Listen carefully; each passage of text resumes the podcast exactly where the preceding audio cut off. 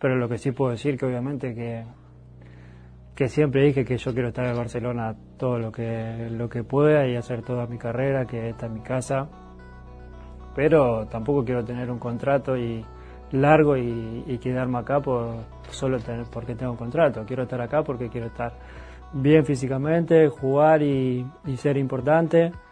Y, y ver que hay un proyecto ganador. Yo quiero, como dije al principio, quiero seguir ganando cosas en el club, quiero seguir consiguiendo cosas importantes y, y para mí no significa nada la cláusula o el dinero. Eh, ya lo dije muchísimas veces que yo me, me muevo por otras cosas y, y, lo más importante para mí es, es tener un, un equipo ganador.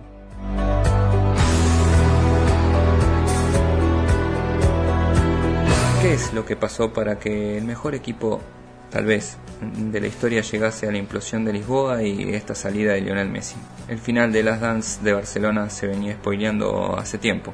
¿Por qué? Simple, desde Café Veloz analizamos, paso a paso, las transformaciones que ha sufrido el equipo desde el adiós de Pep, y en esa trama encontraremos que los actores de reparto, que rodearon a Messi, fueron abandonando el set de filmación y sus reemplazantes jamás, pero jamás estuvieron a la altura a mediados de 2012, atrás quedaron 14 títulos. Se acababa la temporada más gloriosa del club, ya que Pep Guardiola decidía alejarse del Barcelona después de cuatro temporadas.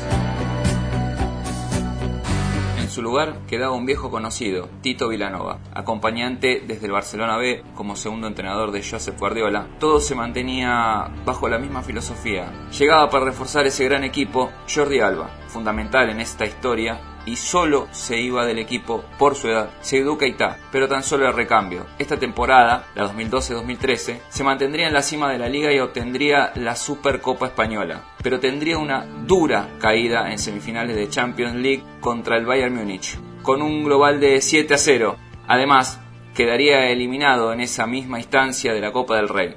Pero más allá de este gran golpe, vendría un gran, gran quiebre en este equipo. 19 de julio de 2013, Tito Vilanova recae de su enfermedad de cáncer de glándula parótida y debe abandonar el cargo. Esta salida, que no estaba en los planes de nadie, y además por las formas, ya que se debía a una enfermedad y de un entrenador que era tan, pero tan querido por el plantel, por su relación que acarreaba desde la Masía y desde su etapa como segundo entrenador de Pep.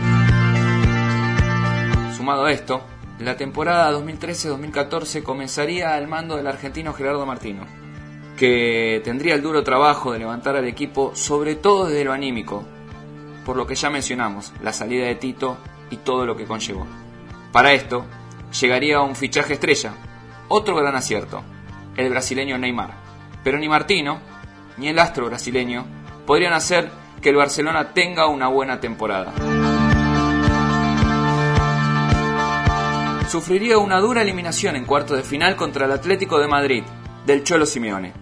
Y además, perdería la liga casi a la par del fallecimiento de Tito Vilanova. Esa temporada solo obtendría la Supercopa Española. Todo esto haría que esa transición del ciclo de Guardiola que parecía encaminarse con Vilanova se diluyera. Martino sería despedido.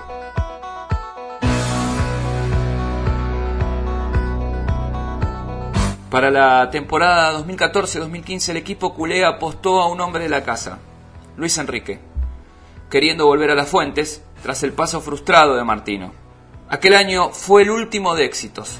Obtuvo la Champions League, la Liga y la Copa del Rey, de la mano del tridente compuesto por Leo Messi, Neymar y Luis Suárez, que había recién llegado al club para hacer refuerzo. Pero más allá del éxito de esta temporada empezarían los errores en el mercado de pases. Porque más allá de la gran incorporación del delantero uruguayo, se empezaría a desmembrar los grandes líderes del equipo de Pep. La caída de la era de los Barcelona Bulls que hoy vemos empezaría justamente acá. El primer jugador emblema que nunca pudo reemplazar con la jerarquía que ameritaba fue Carles Puyol. Desde aquel mercado a la actualidad han pasado por ese puesto Mathieu, Permalen, Macherano, aunque no era su puesto, Umtiti, Jerry Mina y el último llegado Lenglet nunca, nunca pudo reemplazarlo y encontrarle un acompañante acorde para Piqué.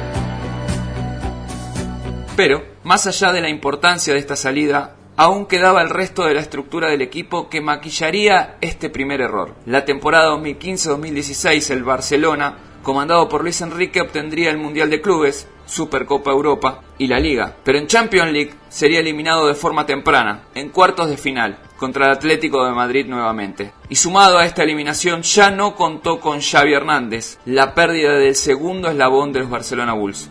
Se partía el tándem Iniesta-Xavi, ese tándem de sobriedad, con elegancia y trabajo, que se podría emparejar con la importancia de Scottie Pippen en aquel Chicago Bulls. Con esta pérdida, sumado a la de en la temporada 2018-2019, el segundo error se vería plasmado también en el mercado de pases. Nunca, nunca hubo una planificación para ir generando el recambio. En primer lugar, llegó Rakitic, que nunca llegó al nivel que se esperaba. Y podemos seguir sumando Arda Turán, Denis Suárez, Paulinho, André Gómez, Kevin Prince Boateng, Arturo Vidal, muchos más, despilfarrando más de 125 millones de euros. El tercero y cuarto error son la pérdida del combo que llamaremos Dennis Rodman, compuesto de los brasileños, Dani Alves, tal vez una de las mejores sociedades futbolísticas con Messi, y Neymar, la magia con excentricidad que jamás pudo reemplazar, nuevamente errando en los mercados de pases. Los intentos fallidos para reemplazar a Dani Alves, con las apuestas de Sergi Roberto apostando a la Masía, y Semedo, Semedo. Ya está visto lo que ha rendido en estos últimos partidos, pero aún peor fueron los errores para reemplazar a Neymar, jugador fundamental para la obtención de esa última Champions League.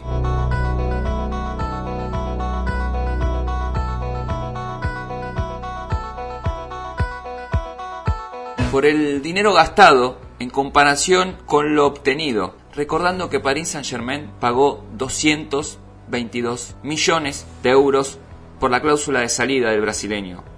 ¿Y saben cuánto gastó el Barcelona intentando reemplazarlo? 406 millones de euros. Algunos nombres, Coutinho, Dembélé, Malcolm, Malcolm dije, ¿alguien se acuerda? Griezmann. Tan solo quedaba Jordan en los Barcelona Bulls, con incertidumbre, malestar, enojo y hambre de competir a lo grande, como lo hicieran en esa temporada final los Chicago.